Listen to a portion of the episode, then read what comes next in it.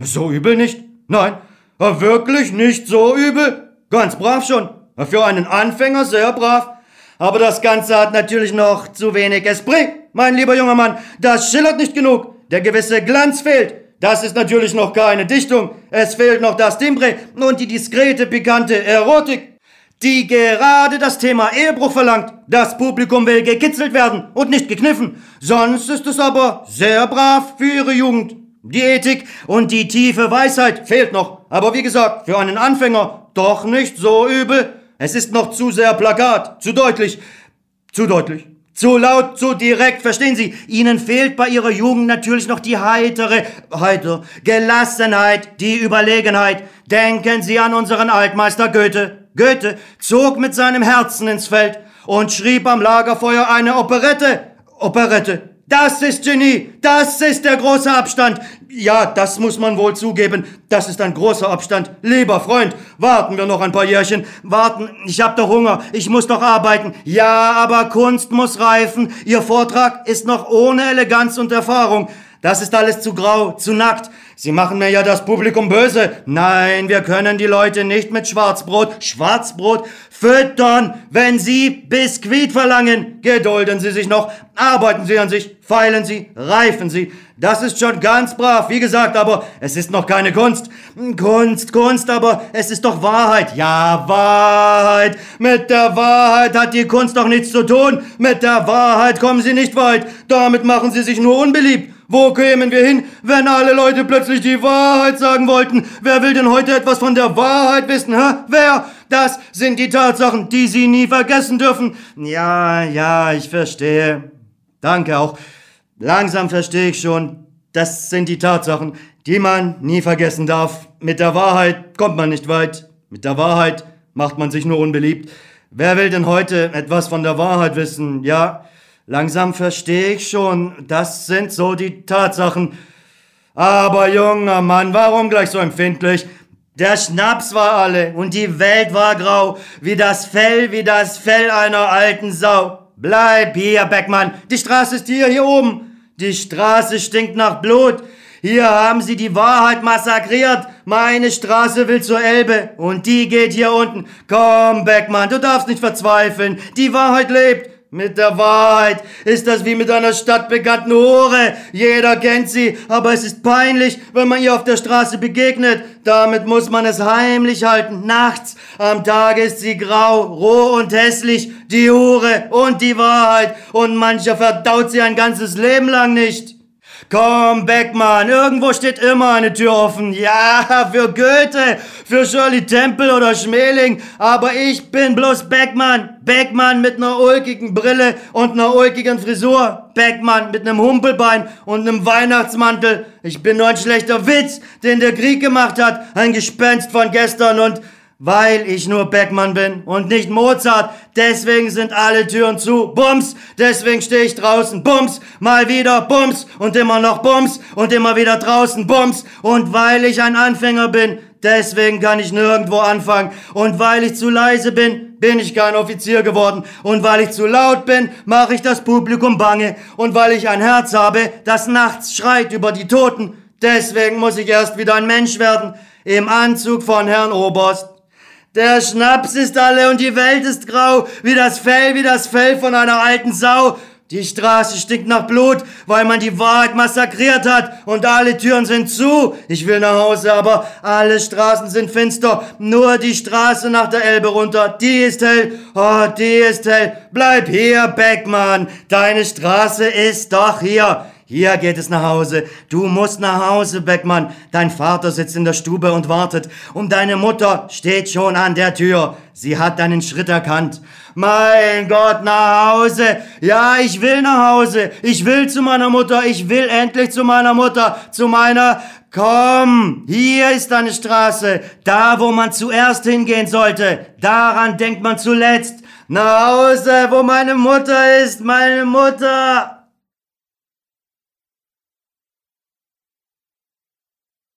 Fünfte Szene. Ein Haus, eine Tür, Beckmann. Beckmann. Unser Haus steht noch. Und es hat eine Tür. Und die Tür ist für mich da. Meine Mutter ist da und macht mir die Tür auf und lässt mich rein. Dass unser Haus noch steht. Die Treppe knarrt auch immer noch. Da ist unsere Tür. Da kommt mein Vater jeden Morgen um acht raus. Da geht er jeden Abend wieder rein. Nur sonntags nicht. Da fuchtelt er mit dem Schlüsselbund umher und knurrt vor sich hin. Jeden Tag. Ein ganzes Leben. Da geht meine Mutter rein und raus. Dreimal, siebenmal, zehnmal am Tag. Jeden Tag. Ein Leben lang. Ein langes Leben lang. Das ist unsere Tür. Dahinter miaut die Küchentür. Dahinter kratzt die Uhr mit ihrer heiseren Stimme die unwiederbringlichen Stunden. Dahinter habe ich auf einem umgekippten Stuhl gesessen und Rennfahrer gespielt. Und dahinter hustet mein Vater Dahinter rülpst der ausgeleierte Wasserhahn und die Kacheln in der Küche klickern, wenn meine Mutter da herumpischert. Das ist unsere Tür. Dahinter röppelt sich ein Leben ab von einem ewigen Knäuel. Ein Leben, das schon immer so war, 30 Jahre lang. Und das immer so weitergeht. Der Krieg ist an dieser Tür vorbeigegangen. Er hat sie nicht eingeschlagen und nicht aus den Angeln gerissen. Unsere Tür hat er stehen lassen, zufällig, aus Versehen. Und nun ist diese Tür für mich da. Für mich geht sie auf und hinter mir geht sie zu. Und dann stehe ich nicht mehr draußen. Dann bin ich zu Hause. Das ist unsere alte Tür mit ihrer abgeblätterten Farbe und dem verbeulten Blechbriefkasten, mit dem wackeligen weißen Klingelknopf und dem blanken Messingschild, das meine Mutter jeden Tag putzt und auf dem unser Name steht. Beckmann. Nein, das Messingschild ist ja gar nicht mehr da. Warum ist denn das Messingschild nicht mehr da? Wer hat denn unseren Namen weggenommen? Was soll denn diese schmutzige Pappkarte an unserer Tür? Mit diesem fremden Namen? Hier wohnt doch gar kein Kramer. Warum steht denn unser Name nicht mehr an der Tür? Der steht doch schon 30 Jahre da. Der kann doch nicht einfach abgemacht und durch einen anderen ersetzt werden. Wo ist denn unser Messingschild? Die anderen Namen im Haus sind doch auch noch alle an ihren Türen, wie immer. Warum steht dann nicht mehr Beckmann da?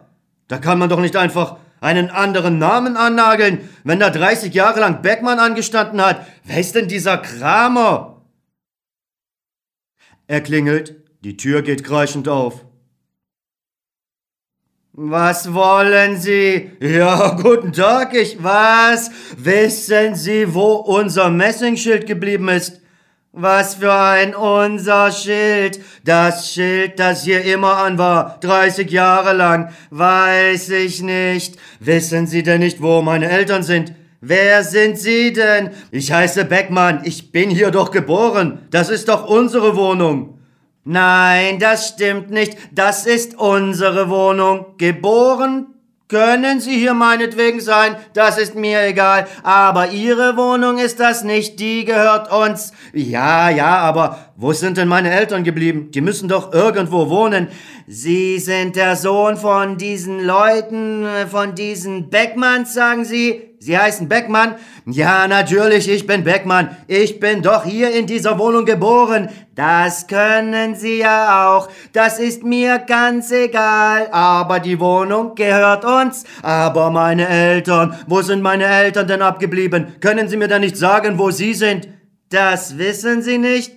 Und Sie wollen der Sohn sein, sagen Sie. Sie kommen mir aber vor, wenn Sie das nicht mal wissen, wissen Sie, um Gottes Willen, wo sind Sie denn hin, die alten Leute? Sie haben hier 30 Jahre gewohnt und nun sollen Sie mit einmal nicht mehr da sein? Reden Sie doch was, Sie müssen doch irgendwo sein. Hm, doch, so viel ich weiß, Kapelle 5. Kapelle 5? Was für eine Kapelle 5 denn? Kapelle 5 in Ohlsdorf. Wissen Sie, was Ohlsdorf ist? Ne Gräberkolonie. Wissen Sie, wo Ohlsdorf liegt? Bei Fulzbüttel. Da oben sind die drei Endstationen von Hamburg. In Fulzbüttel das Gefängnis, in Alsterdorf die Irrenanstalt und in Ohlsdorf der Friedhof.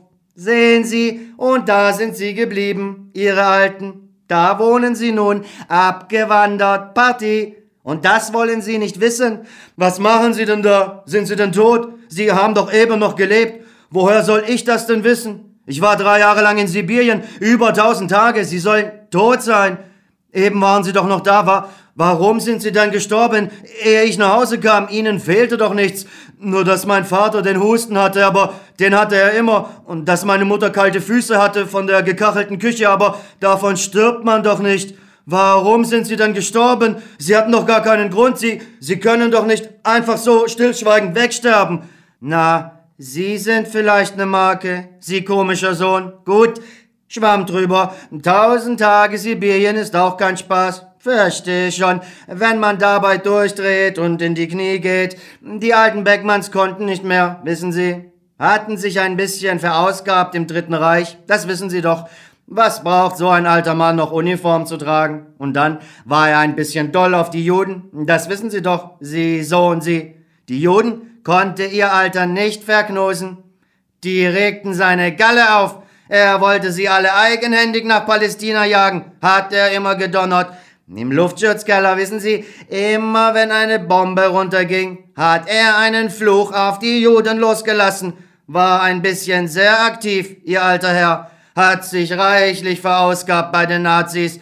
Na, und als das braune Zeitalter vorbei war, da haben sie ihn dann hochgehen lassen, den Herrn Vater. Wegen den Juden. War ja auch ein bisschen doll, das mit den Juden. Warum konnte er auch seinen Mund nicht halten? War eben zu aktiv, der alte Beckmann. Und als es nun vorbei war mit den braunen Jungs, da haben sie mal ein bisschen auf den Zahn gefüllt. Na, und der Zahn war ja faul. Das muss man wohl sagen. Der war ganz oberfaul. Sagen Sie mal, ich freue mich schon die ganze Zeit über das drollige Ding, was Sie als Brille auf die Nase gebastelt haben. Wozu machen Sie denn so einen Heckmeck? Das kann man doch nicht als vernünftige Brille ansprechen. Haben Sie denn keine normale, Junge? Nein, das ist eine Gasmaskenbrille, die bekamen die Soldaten, die kenne ich doch, weiß ich doch. Nee, aber aufsetzen würde ich sowas nicht. Nein, dann lieber zu Hause bleiben. Das wäre was für meinen Alten. Wissen Sie, was der zu Ihnen sagen würde?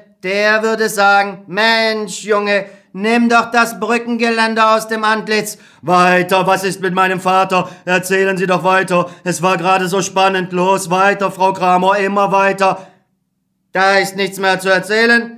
An die Luft gesetzt haben sie ihren Papa. Ohne Pension, versteht sich. Und dann sollten sie noch aus der Wohnung raus. Nur den Kochtopf durften sie behalten. Das war natürlich trübe. Das hat den beiden Alten dann den Rest gegeben.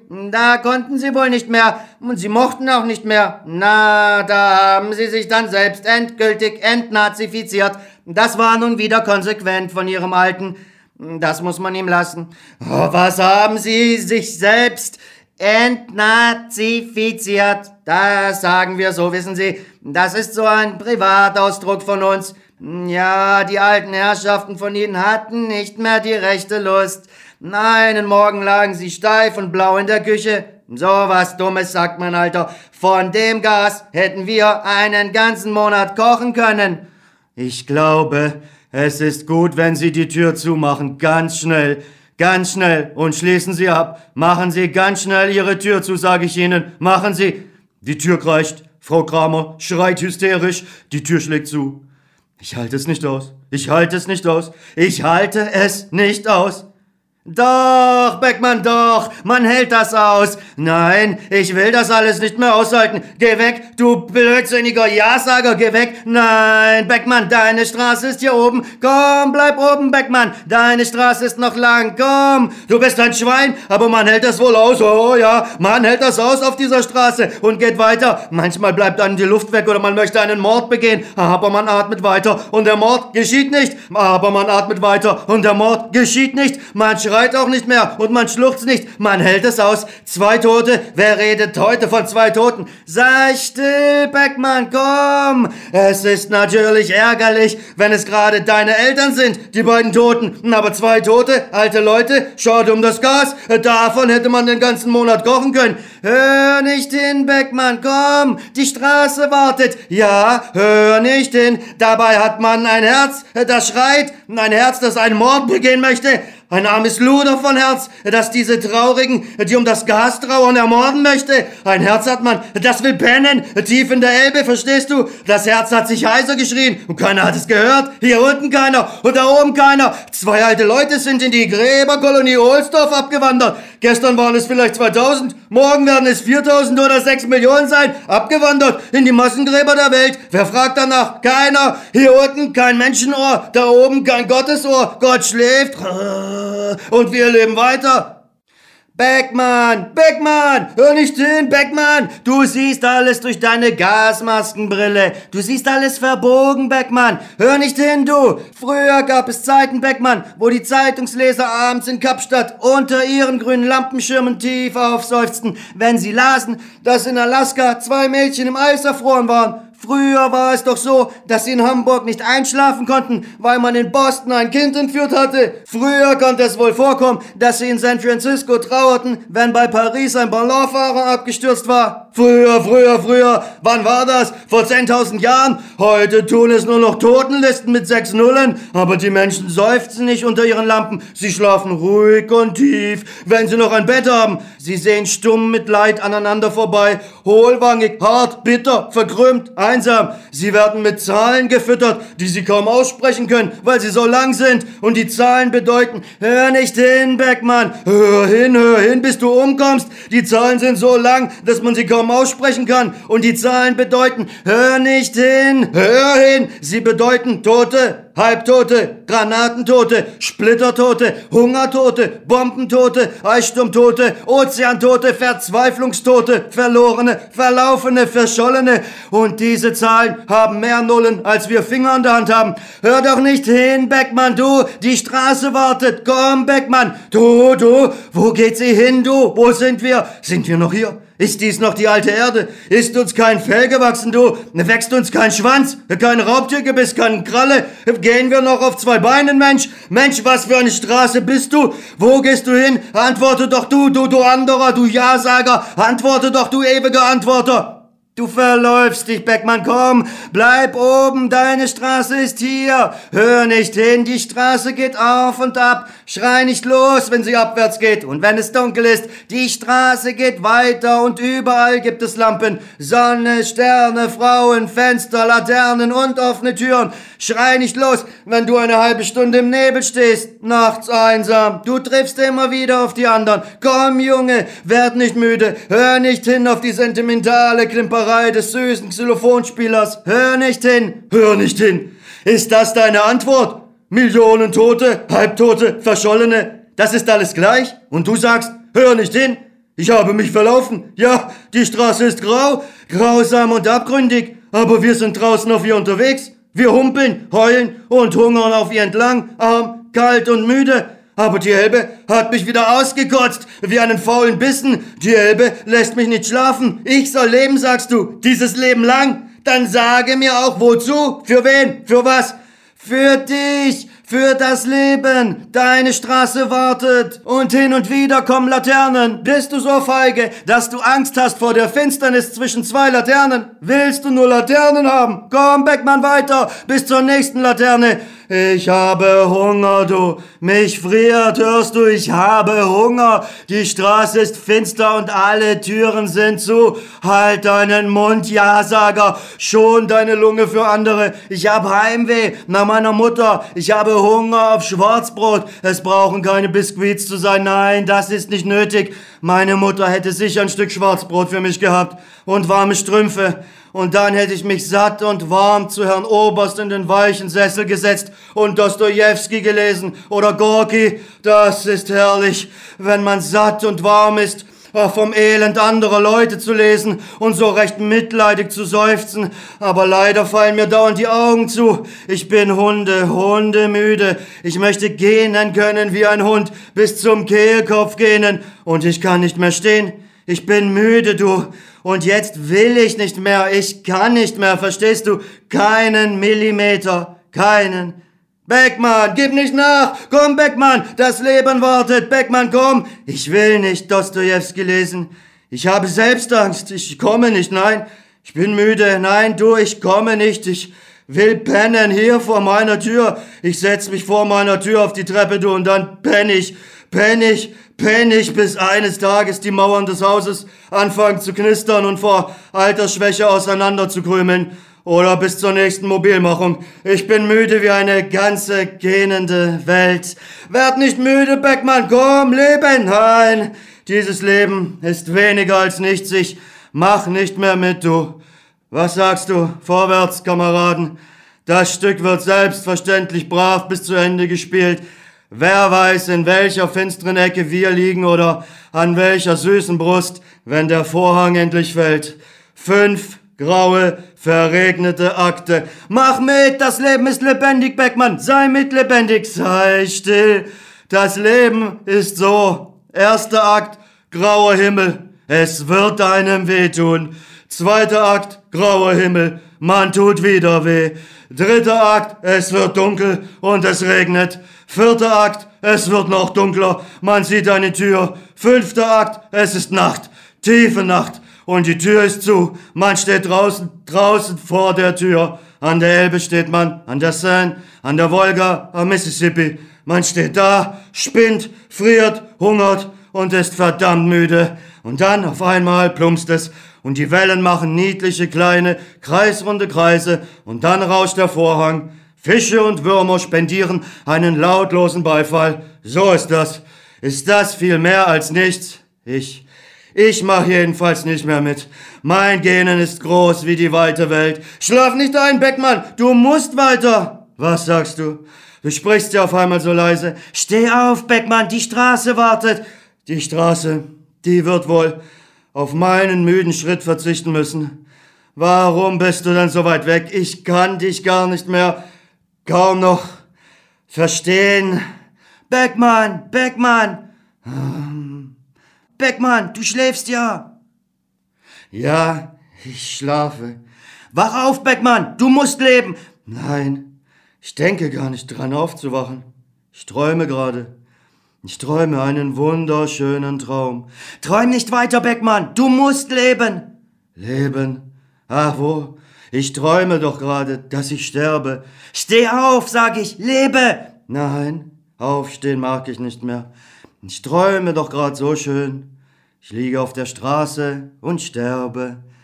Die Lunge macht nicht mehr mit, das Herz macht nicht mehr mit und die Beine nicht. Der ganze Beckmann macht nicht mehr mit. Hörst du? Glatte Befehlsverweigerung. Unteroffizier Beckmann macht nicht mehr mit. Toll, was? Komm, Beckmann, komm, du musst weiter. Weiter. Abwärts meinst du? Weiter abwärts. Aber, sagt der Franzose, es ist so schön zu sterben, du. Das habe ich nicht gedacht. Ich glaube, der Tod muss ganz erträglich sein. Es ist doch noch keiner wieder zurückgekommen, weil er den Tod nicht aushalten konnte. Vielleicht ist er ganz nett, der Tod. Vielleicht viel netter als das Leben. Vielleicht. Ich glaube sogar, ich bin schon im Himmel. Ich fühle mich gar nicht mehr und das ist wie im Himmel zu sein, sich nicht mehr fühlen. Und da kommt da kommt auch ein alter Mann, der sieht aus wie der liebe Gott. Ja, beinahe wie der liebe Gott. Nur etwas zu theologisch und so weinerlich. Ob das der liebe Gott ist? Guten Tag, alter Mann. Bist du der liebe Gott? Ich bin der liebe Gott, mein Junge, mein armer Junge. Oh, du bist also der liebe Gott. Wer hat dich eigentlich so genannt, lieber Gott? Die Menschen, ja? Oder du selbst? Die Menschen nennen mich den lieben Gott. Seltsam, ja, das müssen ganz seltsame Menschen sein, die dich so nennen. Das sind wohl die Zufriedenen, die, die Satten, die Glücklichen und die, die Angst vor dir haben, die im Sonnenschein gehen, verliebt oder satt oder zufrieden oder die es nachts mit der Angst kriegen, die sagen, lieber Gott, lieber Gott. Aber ich sage nicht, lieber Gott, du. Ich kenne keinen, der ein lieber Gott ist, du. Ah, mein Kind, mein Armes, wann bist du eigentlich lieb, lieber Gott? Warst du lieb, als du meinen Jungen, der gerade ein Jahr alt war, als du meinen kleinen Jungen von einer brüllenden Bombe zerreißen ließest? Warst du da lieb, als du ihn ermorden ließest, lieber Gott, ja? Ja, ich habe ihn nicht ermorden lassen. Nein, richtig. Du hast es nur zugelassen. Du hast nicht hingehört, als er schrie und als die Bomben brüllten. Wo warst du da eigentlich, als die Bomben brüllten, lieber Gott? Oder warst du lieb, als von meinem Spätrupp elf Mann fehlten? Elf Mann zu wenig, lieber Gott. Und du warst gar nicht da, lieber Gott. Die elf Mann haben gewiss laut geschrien in dem einsamen Wald, aber du warst nicht da, einfach nicht da, lieber Gott. Warst du in Stalingrad lieb, lieber Gott? Warst du da lieb wie? Ja? Wann warst du denn eigentlich lieb, Gott? Wann? Wann hast du dich jemals um uns gekümmert, Gott? Keiner glaubt mehr an mich, du nicht, keiner. Ich bin der Gott, an den keiner mehr glaubt und um den sich keiner mehr kümmert. Ihr kümmert euch nicht um mich. Hat auch Gott Theologie studiert. Wer kümmert sich um wen? Ah, du bist alt, Gott, du bist unmodern. Du kommst mit unseren langen Listen von Toten und Ängsten nicht mehr mit. Wir kennen dich nicht mehr so recht. Du bist ein Märchenbuch, lieber Gott. Heute brauchen wir einen neuen. Weißt du, einen für unsere Angst und Not, einen ganz neuen. Oh, wir haben dich gesucht, Gott, in jeder Ruine, in jedem Granatrichter, in jeder Nacht. Wir haben dich gerufen, Gott. Wir haben nach dir gebrüllt, geweint, geflucht. Wo warst du da, lieber Gott? Wo bist du heute Abend? Hast du dich von uns gewandt? Hast du dich ganz in deine schönen alten Kirchen eingemauert, Gott? Hörst du unser Geschrei nicht durch die zerklirrenden Fenster, Gott? Wo bist du? Meine Kinder haben sich von mir gewandt, nicht ich von ihnen, ihr von mir, ihr von mir. Ich bin der Gott, an den keiner mehr glaubt. Ihr habt euch von mir gewandt. Geh weg, alter Mann, du verdirbst mir meinen Tod. Geh weg, ich sehe, du bist nur ein weinerlicher Theologe. Du drehst die Sätze um. Wer kümmert sich um wen? Wer hat sich von wem gewandt? Ihr von mir, wir von dir. Du bist tot, Gott. Gott, sei lebendig, sei mit uns lebendig, nachts, wenn es kalt ist, einsam und wenn der Magen knurrt in der Stille, dann sei mit uns lebendig, Gott. Oh, geh weg, du bist ein tintenblutiger Theologe, geh weg, du bist weinerlich, alter Mann. Mein Junge, mein armer Junge, ich kann es nicht ändern, ich kann es doch nicht ändern. Ja, das ist es, Gott, du kannst es nicht ändern. Wir fürchten dich nicht mehr, wir lieben dich nicht mehr. Du bist unmodern, die Theologen haben dich alt werden lassen, deine Hosen sind zerfranst, deine Sohlen durchlöchert und deine Stimme ist leise geworden. Zu leise für den Donner unserer Zeit. Wir können dich nicht mehr hören. Nein. Keiner hört mich, keiner mehr, ihr seid zu laut. Oder du bist zu leise, Gott. Hast du zu viel Tinte im Blut, Gott? Zu viel dünne Theologentinte? Geh, alter Mann, sie haben dich in den Kirchen eingemauert. Wir hören einander nicht mehr. Geh, aber sieh zu, dass du vor Anbruch der restlosen Finsternis irgendwo ein Loch oder einen neuen Anzug findest oder einen dunklen Wald, sonst schieben sie dir nachher alles in die Schuhe, wenn es schiefgegangen ist. Und fall nicht im Dunkeln, alter Mann. Der Weg ist sehr abschüssig und liegt voller Gerippe. Treppe, halt dir die Nase zu, Gott. Und dann schlaf auch gut, alter Mann. Schlaf weiter so gut. Gute Nacht. Einen neuen Anzug oder einen dunklen Wald. Meine armen, armen Kinder, mein lieber Junge. Ja, geh, gute Nacht. Oh, meine armen, armen. Die alten Leute haben es heute am schwersten die sich nicht mehr auf die neuen Verhältnisse umstellen können. Wir stehen alle draußen. Auch Gott steht draußen und keiner macht ihm mehr eine Tür auf, nur der Tod. Der Tod hat zuletzt doch eine Tür für uns. Und dahin bin ich unterwegs. Du musst nicht auf die Tür warten, die der Tod uns aufmacht. Das Leben hat tausend Türen. Wer verspricht dir, dass hinter der Tür des Todes mehr ist als nichts? Und was ist hinter den Türen, die das Leben uns aufmacht? Das Leben, das Leben selbst. Komm, du musst weiter. Ich kann nicht mehr. Hörst du nicht, wie meine Lungen rasseln? Ich kann nicht mehr. Du kannst, deine Lungen rasseln nicht. Meine Lungen rasseln. Was soll denn sonst so rasseln? Hör doch. Was denn sonst? Ein Straßenfegerbesen. Da, da kommt ein Straßenfeger kommt da an uns vorbei und sein Besen kratzt wie eine Asthmalunge über das Pflaster. Deine Lunge rasselt nicht, hörst du? Das ist der Besen, hör doch. Der Straßenfegerbesen macht wie die Lunge eines, der verröchelt. Und der Straßenfeger hat rote Streifen an den Hosen. Er ist ein Generalstraßenfeger, ein deutscher Generalstraßenfeger. Und wenn der fegt, dann machen die rasselnden Sterbelungen Straßenfeger. Ich bin kein Straßenfeger. Du bist kein Straßenfeger. Ja, was bist du denn? Ich bin ein Angestellter des Beerdigungsinstitutes Abfall und Verwesung. Du bist der Tod und du gehst als Straßenfeger. Heute als Straßenfeger, gestern als General. Der Tod darf nicht wählerisch sein. Tote gibt es überall. Und heute liegen sie sogar auf der Straße. Gestern lagen sie auf dem Schlachtfeld. Da war der Tod General und die Begleitmusik spielte Xylophon. Heute liegen sie auf der Straße und der Besen des Todes macht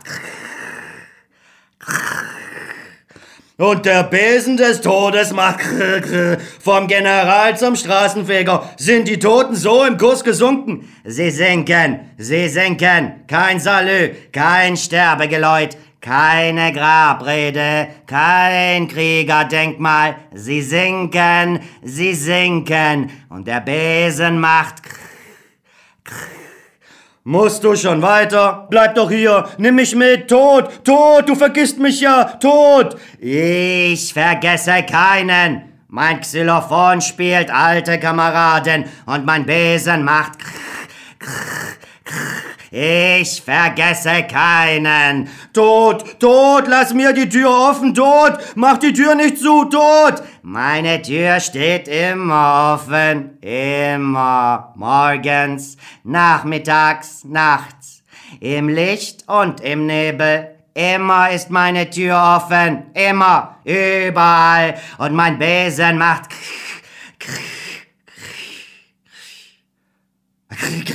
Hörst du, wie meine Lunge rasselt, wie der Besen eines Straßenfegers? Und der Straßenfeger lässt die Tür weit offen und der Straßenfeger heißt tot und sein Besen macht wie meine Lunge, wie eine alte heiße Uhr. Beckmann, steh auf, noch ist es Zeit. Komm, atme, atme dich gesund. Aber meine Lunge macht doch schon, deine Lunge macht das nicht. Das war der Besen, Beckmann, von einem Staatsbeamten. Von einem Staatsbeamten. Ja, der ist längst vorbei. Komm, steh wieder auf, atme. Das Leben wartet mit tausend Laternen und tausend offenen Türen. Eine Tür, eine genügt. Und die lässt er offen, hat er gesagt. Für mich, für immer, jederzeit. Eine Tür. Steh auf, du träumst einen tödlichen Traum. Du stirbst an dem Traum. Steh auf. Nein, ich bleibe liegen. Hier vor der Tür. Und die Tür steht offen, hat er gesagt. Hier bleibe ich liegen. Aufstehen soll ich? Nein, ich träume doch gerade so schön, du. Einen ganz wunderschönen, schönen Traum. Ich träume, träume, dass alles aus ist. Ein Straßenfeger kam vorbei und der nannte sich Tod und sein Besen kratzte wie meine Lunge. Tödlich. Und der hat mir eine Tür versprochen. Eine offene Tür. Straßenfeger können nette Leute sein. Nett wie der Tod. Und so ein Straßenfeger ging an mir vorbei. Du träumst, du träumst einen bösen Traum. Wach auf! Auf, lebe, leben. Ich liege doch auf der Straße und alles, alles, du, alles ist aus. Ich jedenfalls bin tot, alles ist aus und ich bin tot, schön tot. Beckmann, Beckmann, du musst leben. Alles lebt neben dir, links, rechts vor dir, die anderen. Und du, wo bist du? Lebe, Beckmann, alles lebt. Die anderen, wer ist das? Der Oberst, der Direktor, Frau Kramer, leben mit Ihnen. Ich bin schon so schön tot. Die anderen sind weit weg und ich will sie nie wiedersehen. Die anderen sind Mörder. Beckmann, du lügst. Ich lüge. Sind Sie nicht schlecht? Sind Sie gut? Du kennst die Menschen nicht. Sie sind gut. Oh, sie sind gut. Und in aller Güte haben sie mich umgebracht. Totgelacht, vor die Tür gesetzt, davongejagt in aller Menschengüte. Sie sind stur bis tief in ihre Träume hinein, bis in den tiefsten Schlaf stur. Und sie gehen an meiner Leiche vorbei, stur bis in den Schlaf. Sie lachen und kauen und singen und schlafen und verdauen an meiner Leiche vorbei. Mein Tod ist nichts. Du lügst, Beckmann. Doch, ja, Sager, die Leute gehen an meiner Leiche vorbei. Leichen sind langweilig und unangenehm. Die Menschen gehen nicht an deinem Tod vorbei, Beckmann. Die Menschen haben ein Herz. Die Menschen trauern um deinen Tod, Beckmann. Und deine Leiche liegt ihnen nachts noch lange im Wege. Pflege, wenn Sie einschlafen wollen. Sie gehen nicht vorbei. Doch ja, Sager, das tun Sie. Leichen sind hässlich und unangenehm. Sie gehen einfach und schnell vorbei und halten die Nase und Augen zu. Das tun Sie nicht. Ihr Herz zieht sich zusammen bei jedem Toten. Pass auf, siehst du, da kommt schon einer. Kennst du ihn noch? Es ist der Oberst, der mich mit seinem alten Anzug zum neuen Menschen machen wollte. Herr Oberst, Herr Oberst. Donnerwetter, gibt's denn schon wieder Bettler? Ja, ist ja ganz wie früher. Eben, Herr Oberst, eben. Es ist alles ganz wie früher. Sogar die Bettler kommen aus denselben Kreisen. Aber ich bin kein Bettler, Herr Oberst. Nein, ich bin eine Wasserleiche. Ich bin desertiert, Herr Oberst. Ich war ein ganz müder Soldat, Herr Oberst. Ich hieß gestern Unteroffizier Beckmann, Herr Oberst. Erinnern Sie sich noch, Beckmann? Ich war ein bisschen weich, nicht wahr, Herr Oberst? Sie erinnern? Ja, und morgen Abend werde ich dumm und stumm und aufgedunsen an den Strand von Blankenese treiben. Grässlich wie, Herr Oberst. Und Sie haben mich auf Ihrem Konto, Herr Oberst. Grässlich wie. 2011 plus Beckmann macht 2012. 2012 nächtliche Gespenster. Oh, ich kenne Sie doch gar nicht, Mann. Nie von einem Beckmann gehört. Was hatten Sie denn für einen Dienstgrad? Aber Herr Oberst, Herr Oberst werden sich doch noch an seinen letzten Mord erinnern. Der mit der Gasmaskenbrille und der Sträflingsfrisur und dem steifen Bein. Unteroffizier Beckmann, Herr Oberst. Ah, richtig, richtig, der sehen Sie, äh, diese unteren Dienstgrade äh, sind durch die Bank doch alle verdächtig. Äh, Torfköppe, äh, Resonneure, Pazifisten, äh, Wasserleichenaspiranten. Äh, sie haben sich ersoffen. Ja, war einer von denen, äh, die ein bisschen verwildert sind im Krieg. Ein bisschen entmenschlicht, äh, ohne jegliche soldatische Tugend. Unschöner Anblick, sowas. Ja, nicht wahr, Herr Oberst? Unschöner Anblick. Diese vielen dicken, weißen, weichen Wasserleichen heutzutage. Und Sie sind der Mörder, Herr Oberst. Sie? Halten Sie das eigentlich aus, Herr Oberst, Mörder zu sein? Wie fühlen Sie sich so als Mörder, Herr Oberst? Äh, wieso? Bitte? Ich? Ja doch, Herr Oberst, Sie haben mich in den Tod gelacht. Ihr Lachen war grauenhafter als alle Tode der Welt. Herr Oberst, Sie haben mich totgelacht, Herr Oberst. Ach so? Naja, also, war einer von denen, die sowieso vor die Hunde gegangen wären. Na, guten Abend. Angenehme Nachtruhe, Herr Oberst. Und vielen Dank für den Nachruf. Hast du gehört, Ja-Sager? Menschenfreund. Nachruf auf einen ertrunkenen Soldaten. Epilog eines Menschen für einen Menschen. Du träumst, Beckmann, du träumst. Die Menschen sind gut. Du bist ja so heiser, du optimistischer Tenor. Hattest dir die Stimme verschlagen? Oh ja, die Menschen sind gut. Aber manchmal gibt es Tage, da trifft man andauernd die paar Schlechten, die es gibt. Aber so schlimm sind die Menschen nicht. Ich träume ja nur. Ich will nicht ungerecht sein. Die Menschen sind gut. Nur sind sie so furchtbar verschieden. Das ist es. So unbegreiflich verschieden. Der eine Mensch ist ein Oberst, während der andere eben nur ein niedriger Dienstgrad ist. Der Oberst ist satt, gesund und hat eine wollene Unterhose an. Abends hat er ein Bett und eine Frau. Beckmann, träum nicht weiter, steh auf, lebe, du träumst alles schief. Und der andere, der hungert, der humpelt und hat nicht mal ein Hemd.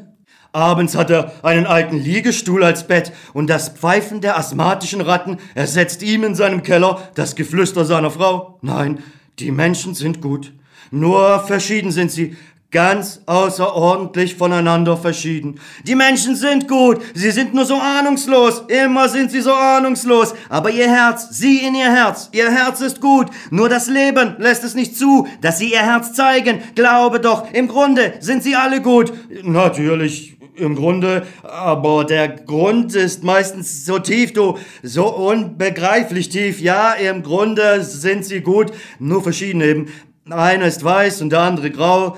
Einer hat eine Unterhose, der andere nicht. Und der Graue ohne Unterhose, das bin ich. Pech gehabt, Wasserleiche Beckmann, Unteroffizier, außer Dienst. Mitmensch, außer Dienst. Du träumst, Beckmann, steh auf, lebe, komm sie, die Menschen sind gut. Und sie gehen an meiner Leiche vorbei und kauen und lachen und spucken und verdauen. So gehen sie an meinem Tod vorbei, die Guten, Guten. Wach auf, Träumer, du träumst einen schlechten Traum, Beckmann, wach auf! Oh ja, ich träume einen schaurigen, schlechten Traum. Da, da kommt der Direktor von dem Kabarett. Soll ich mit ihm ein Interview machen? Antworter. Komm, Beckmann, lebe! Die Straße ist voller Laternen, alles lebt, lebe mit! Soll ich mitleben? Mit wem? Mit dem Obersten? Nein. Mit den anderen, Beckmann. Lebe mit den anderen. Auch mit dem Direktor? Auch mit ihm, mit allen. Gut, auch mit dem Direktor. Hallo, Herr Direktor. Wie? Ja, was ist? Kennen Sie mich? Nein, doch, warten Sie mal. Gasmaskenbrille, Russenfrisur, Soldatenmantel. Ja, der Anfänger mit dem Ehebruchchasson. Äh, wie hießen Sie denn gleich? Beckmann. Richtig. Na und? Sie haben mich ermordet, Herr Direktor. Aber mein Lieber, doch, weil Sie feige waren, weil Sie die Wahrheit verraten haben. Sie haben mich in die nasse Elbe getrieben, weil Sie dem Anfänger keine Chance gaben anzufangen. Ich wollte arbeiten, ich hatte Hunger, aber Ihre Tür ging hinter mir zu. Sie haben mich in die Elbe gejagt, Herr Direktor müssen ja ein sensibler Knabe gewesen sein. Laufen in die Elbe, in die nasse, in die nasse Elbe, Herr Direktor. Und da habe ich mich mit Elbwasser volllaufen lassen, bis ich satt war. Einmal satt, Herr Direktor. Und dafür tot. Tragisch, was? Wäre das nicht ein Schlager für Ihre Revue? Chanson der Zeit. Einmal satt und dafür tot. Das ist ja schaurig. Sie waren einer von denen, die ein bisschen sensibel sind. Unangebracht heute, durchaus fehl am Platz. Sie waren ganz wild auf die Wahrheit versessen, Sie, Sie kleiner Fanatiker, hätten mir das ganze Publikum kopfscheu gemacht mit Ihrem Gesang. Und da haben Sie mir die Tür zugeschlagen, Herr Direktor. Und da unten lag die Elbe. Die Elbe, ja, ersoffen, aus, arme Sau, vom Leben überfahren, erdrückt und breit gewalzt, einmal satt und dafür tot. Ja, wenn wir alle so empfindlich sein wollten. Aber das sind wir ja nicht, Herr Direktor. So empfindlich sind wir ja nicht. Weiß Gott nicht, nein. Sie waren eben einer von denen, na, von den Millionen, die nun mal humpeln durchs Leben müssen und froh sind, wenn sie fallen. In die Elbe, in die Spree, in die Themse, wohin, ist egal. Eher haben sie doch keine Ruhe. Und sie haben mir den Fußtritt gegeben, damit ich fallen konnte. Unsinn! Wer sagt denn das? Sie waren prädestiniert für tragische Rollen, aber der Stoff ist toll. Ballade eines Anfängers, die Wasserleiche mit der Gasmaskenbrille. Schade, dass das Publikum sowas nicht sehen will. Schade. Angenehme Nachtruhe, Herr Direktor. Hast du das gehört? Soll ich weiterleben mit dem Herrn Oberst und weiterleben mit dem Herrn Direktor? Du träumst, Beckmann, wach auf! Träum ich? Sehe ich alles verzerrt durch diese elende Gasmaskenbrille? Sind alles Marionetten? Groteske, karikierte Menschenmarionetten? Hast du den Nachruf gehört, den mein Mörder mir gewidmet hat? Epilog auf einen Anfänger. Auch einer von denen, du anderer. Soll ich leben bleiben? Soll ich weiterhumpeln auf der Straße? Neben den anderen? Sie haben alle dieselben gleichgültigen, entsetzlichen Visagen und sie reden alle so unendlich viel. Und wenn man dann um ein einziges Ja bittet, sind sie stumm und dumm wie, ja, eben wie die Menschen. Und feige sind sie. Sie haben uns verraten, so furchtbar verraten. Wie wir noch ganz klein waren, da haben sie Krieg gemacht. Und als wir größer waren, da haben sie vom Krieg erzählt. Begeistert. Immer waren sie begeistert. Und als wir dann noch größer waren, da haben sie sich auch für uns einen Krieg ausgedacht.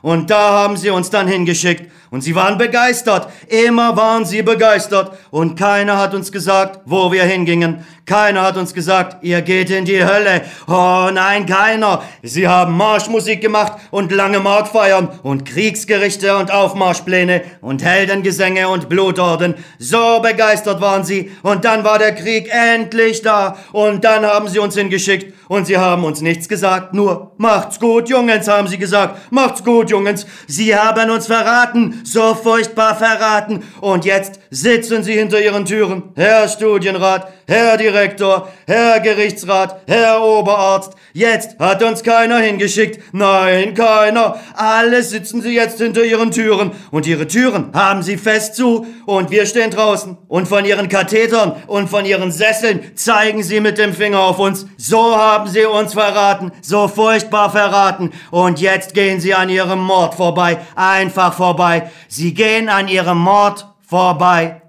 Sie gehen nicht vorbei, Beckmann. Du übertreibst, du träumst. Sieh auf das Herz, Beckmann. Sie haben ein Herz. Sie sind gut. Aber Frau Kramer geht an meiner Leiche vorbei. Nein, auch sie hat ein Herz. Frau Kramer? Ja. Haben Sie ein Herz, Frau Kramer? Wo hatten Sie Ihr Herz, Frau Kramer, als Sie mich ermordeten? Doch, Frau Kramer, Sie haben den Sohn von den alten Beckmanns ermordet. Haben Sie nicht auch seine Eltern mit erledigt? Wie? Na, ehrlich, Frau Kramer, so ein bisschen nachgeholfen, ja? ein wenig das Leben sauer gemacht, nicht wahr? Und dann den Sohn in die Elbe gejagt. Aber Ihr Herz, Frau Kramer, was sagt Ihr Herz? Sie mit der ulkigen Brille sind in die Elbe gemacht? Dass ich mir das nicht gedacht hab, kamen mir gleich so melancholisch vor, Kleiner, macht sich in die Elbe, armer Bengel, nein, aber auch, ja, weil Sie mir so herzlich und innig, taktvoll das Ableben meiner Eltern vermittelten. Ihre Tür war die letzte, und Sie ließen mich draußen stehen, und ich hatte tausend Tage, tausend sibirische Nächte auf diese Tür gehofft. Sie haben einen kleinen Mord nebenbei begangen, nicht wahr? Es gibt eben Figuren, die haben Egalpech. Sie waren einer von denen. Sibirien, Gasan, Ohlsdorf, war wohl ein bisschen happig. Geht mir ans Herz, aber wo würde man denn hinkommen, wenn man alle Leute beweinen wollte? Sie sahen gleich so finster aus, Junge. So ein Bengel. Aber das darf uns nicht kratzen. Sonst wird uns noch das bisschen Margarine schlecht, das man auf dem Brot hat. Macht einfach davon ins Gewässer. Ja, man erlebt was. Jeden Tag macht sich einer davon. Ja, ja, leben Sie wohl, Frau Kramer. Hast du gehört, anderer? Nachruf einer alten Frau mit Herz auf einen jungen Mann. Hast du gehört, schweigsamer Antworter? Wach auf, Beckmann. Du sprichst ja plötzlich so leise. Du stehst ja plötzlich so weit ab. Du träumst einen tödlichen Traum, Beckmann. Wach auf, lebe. Nimm dich nicht so wichtig. Jeden Tag wird gestorben. Soll die Ewigkeit voll Trauergeschrei sein? Lebe, isst dein Margarinebrot. Lebe, das Leben hat tausend Zipfel. Greif zu, steh auf. Ja, ich stehe auf, denn da kommt meine Frau. Meine Frau ist gut. Nein, sie bringt ihren Freund mit, aber sie war früher doch gut. Warum bin ich auch drei Jahre in Sibirien geblieben? Sie hat drei Jahre gewartet, das weiß ich, denn sie war immer gut zu mir. Die Schuld habe ich, aber sie war gut. Ob sie heute noch gut ist? Versuch es, lebe. Du, erschrick nicht, ich bin es. Sieh mich doch an, dein Mann, Beckmann, ich, du, ich hab mir das Leben genommen, Frau. Das hättest du nicht tun sollen, du, das mit dem anderen. Ich hatte doch nur dich. Du hörst mich ja gar nicht, du. Ich weiß, du hast zu lange warten müssen, aber sei nicht traurig. Mir geht es jetzt gut. Ich bin tot. Ohne dich wollte ich nicht mehr. Du, sieh mich doch an, du. Die Frau geht in enger Umarmung mit ihrem Freund langsam vorbei, ohne Beckmann zu hören. Du, du warst doch meine Frau. Sieh mich doch an, du hast mich doch umgebracht. Dann kannst du mich doch noch mal ansehen. Du, du hörst mich ja gar nicht. Du hast mich doch ermordet, du. Und jetzt gehst du einfach vorbei. Du, warum hörst du mich denn nicht? Die Frau ist mit dem Freund vorbeigegangen. Sie hat mich nicht gehört. Sie kennt mich schon nicht mehr. Bin ich schon so lange tot? Sie hat mich vergessen und ich bin erst einen Tag tot. So gut sind die Menschen und du, Ja-Sager, Hurra-Schreier, Antworter, du sagst ja nichts. Du stehst ja so weit ab. Soll ich weiterleben?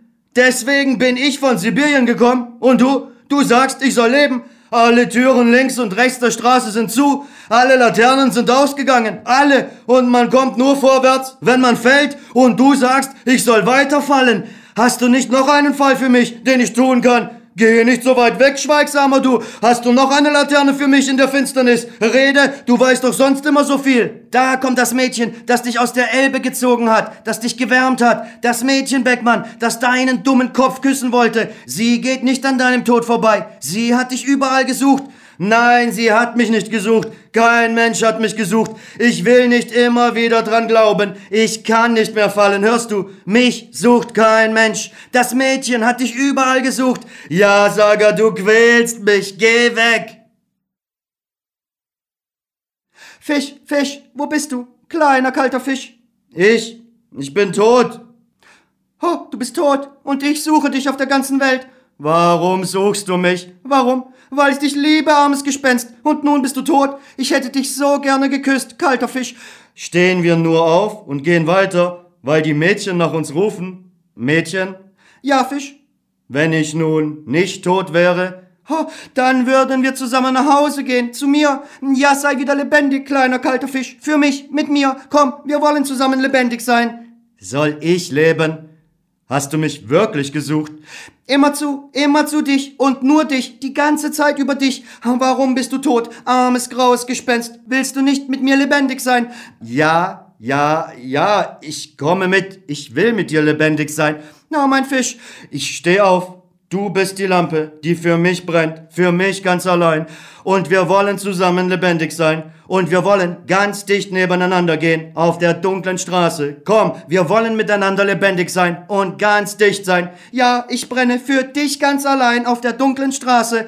Du brennst, sagst du. Was ist denn das? Aber es wird ja alles ganz dunkel. Wo bist du denn?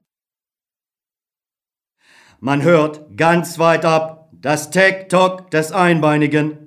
Hörst du? Der Totenwurm klopft. Ich muss weg, Fisch, ich muss weg, armes, kaltes Gespenst. Wo willst du denn hin? Bleib hier. Es ist ja auf einmal alles so dunkel. Lampe, kleine Lampe, Leuchte. Wer klopft da? Da klopft doch einer. Tick, tock, tick, tock. Wer hat denn da noch so geklopft? Da, tick, tock, tick, tock. Immer lauter, immer näher. Tick, tock, tick, tock. Da, der Riese, der einbeinige Riese mit seinen beiden Krücken. Tick, tock, er kommt näher. Tick, tock, er kommt auf mich zu. Tick, tock, tick, tock. Beckmann! Hier bin ich! Du lebst noch, Beckmann! Du hast doch einen Mord begangen, Beckmann! Und du lebst immer noch! Ich habe keinen Mord begangen! Doch, Beckmann, wir werden jeden Tag ermordet und jeden Tag begehen wir einen Mord. Wir gehen jeden Tag an einem Mord vorbei. Und du hast mich ermordet, Beckmann. Hast du das schon vergessen? Ich war doch drei Jahre in Sibirien, Beckmann. Und gestern Abend wollte ich nach Hause, aber mein Platz war besetzt. Du warst da, Beckmann, auf meinem Platz. Da bin ich in die Elbe gegangen, Beckmann, gleich gestern Abend. Wo sollte ich auch anders hin, nicht, Beckmann? Du, die Elbe war kalt und nass, aber nun habe ich mich schon gewöhnt. Nun bin ich ja tot. Dass du das so schnell vergessen konntest, Beckmann. Einen Mord vergisst man doch nicht so schnell. Der muss einem doch nachlaufen, Beckmann. Ja, ich habe einen Fehler gemacht, du. Ich hätte nicht nach Hause kommen dürfen. Zu Hause war kein Platz mehr für mich, Beckmann, denn da warst du. Ich klage dich nicht an, Beckmann. Wir morden ja alle, jeden Tag, jede Nacht. Aber wir wollen doch unsere Opfer nicht so schnell vergessen. Wir wollen doch an unseren Morden nicht vorbeigehen. Ja, Beckmann, du hast mir meinen Platz weggenommen. Auf meinem Sofa, bei meiner Frau, bei meiner, meiner Frau, von der ich drei Jahre lang geträumt hatte. Tausend sibirische Nächte. Zu Hause war ein Mann, der hatte mein Zeug an, Beckmann. Das war ihm viel zu groß, aber er hatte es an. Und ihm war wohl und warm in dem Zeug. Und bei meiner Frau. Und du, du warst der Mann, Beckmann. Na? Ich habe mich dann verzogen. In die Elbe. War ziemlich kalt, Beckmann. Aber man gewöhnt sich bald. Jetzt bin ich erst einen ganzen Tag tot. Und du hast mich ermordet. Du hast den Mord schon vergessen. Das musst du nicht, Beckmann. Morde darf man nicht vergessen. Das tun die Schlechten. Du vergisst mich doch nicht, Beckmann, nicht wahr? Das musst du mir versprechen, dass du deinen Mord nicht vergisst. Ich vergesse dich nicht. Das ist schön von dir, Beckmann. Dann kann man doch in Ruhe tot sein, wenn wenigstens einer an mich denkt. Wenigstens mein Mörder. Hin und wieder nur, nachts manchmal, Beckmann, wenn du nicht schlafen kannst. Dann kann ich wenigstens in aller Ruhe tot sein. Beckmann wacht auf. Tek, tock, tek, tock. Wo bin ich? Hab ich geträumt? Bin ich denn nicht tot? Bin ich denn immer noch nicht tot? Tek-Tock, Tek-Tock, durch das ganze Leben, Tek-Tock, durch den ganzen Toten durch, Tek-Tock, Tek-Tock, hörst du den Totenwurm und ich, ich soll leben und jede Nacht wird einer Wache stehen an meinem Bett und ich werde seinen Schritt nicht los. Tek-Tock, Tek-Tock, nein, das ist das Leben. Ein Mensch ist da und der Mensch kommt nach Deutschland und der Mensch friert, der hungert und der humpelt.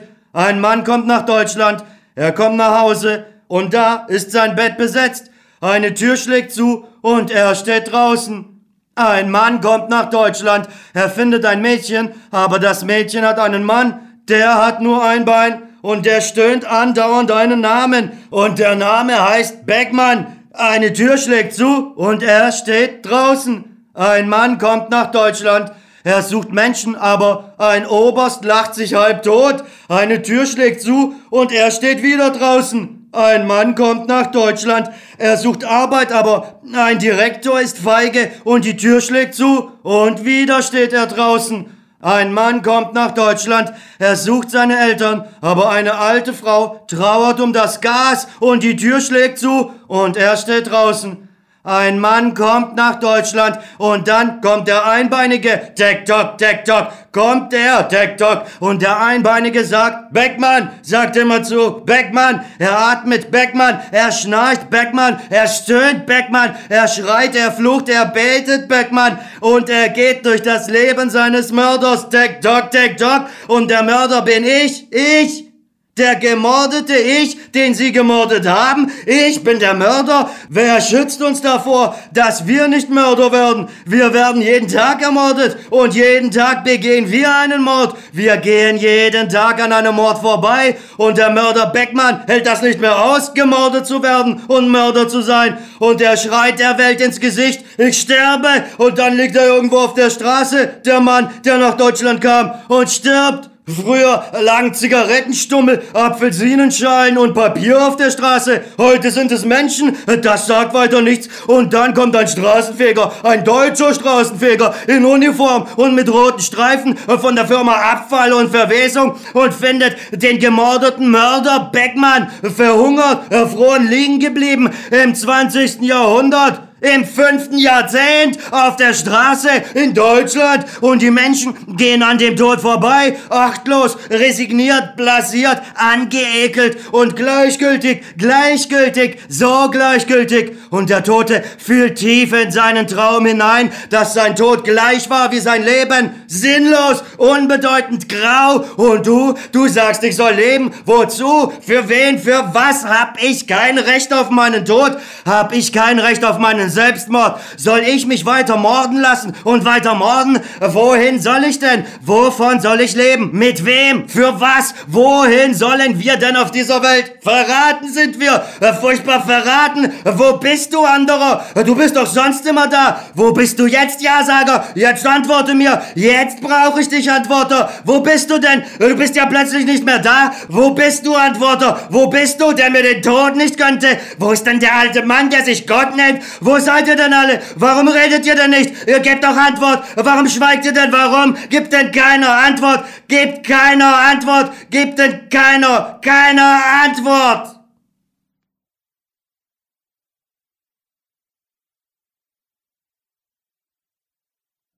Gibt denn keiner Antwort? Gibt keiner Antwort? Gibt denn keiner, keiner Antwort?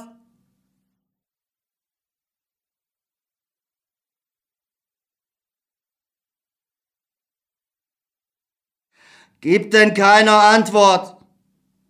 Gibt keiner Antwort? Gibt denn keiner? Keiner Antwort!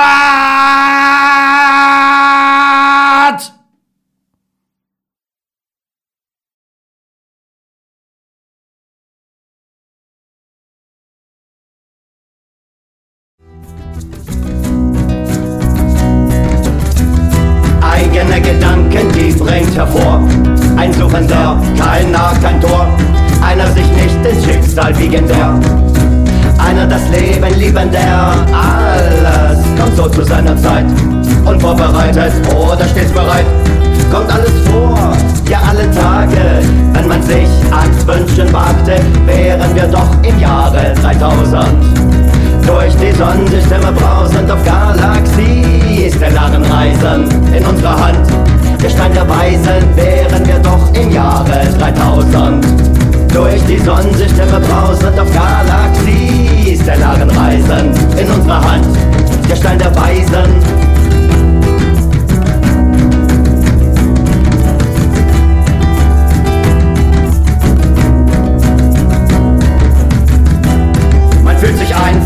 der Natur. Man bleibt sich treu, man bleibt sich stur. Man fühlt sich eins mit der Umgebung. Ja, das ist eine Art Erregung, ein Gefühl an Lebensechtheit. Eine Art ewiger Wachheit, der Musiker als Künstler strahlend, die Kunst im Volk akustisch malend, wären wir doch im Jahre 3000. Durch die Sonnensysteme brausend auf Galaxie, interstellaren Reisen in unserer Hand. Der Stein der Weisen wären wir doch im Jahre 3000. Durch die Sonnensichthimmel brausend auf Galaxie, stellaren Reisen in unserer Hand. Der Stein der Weisen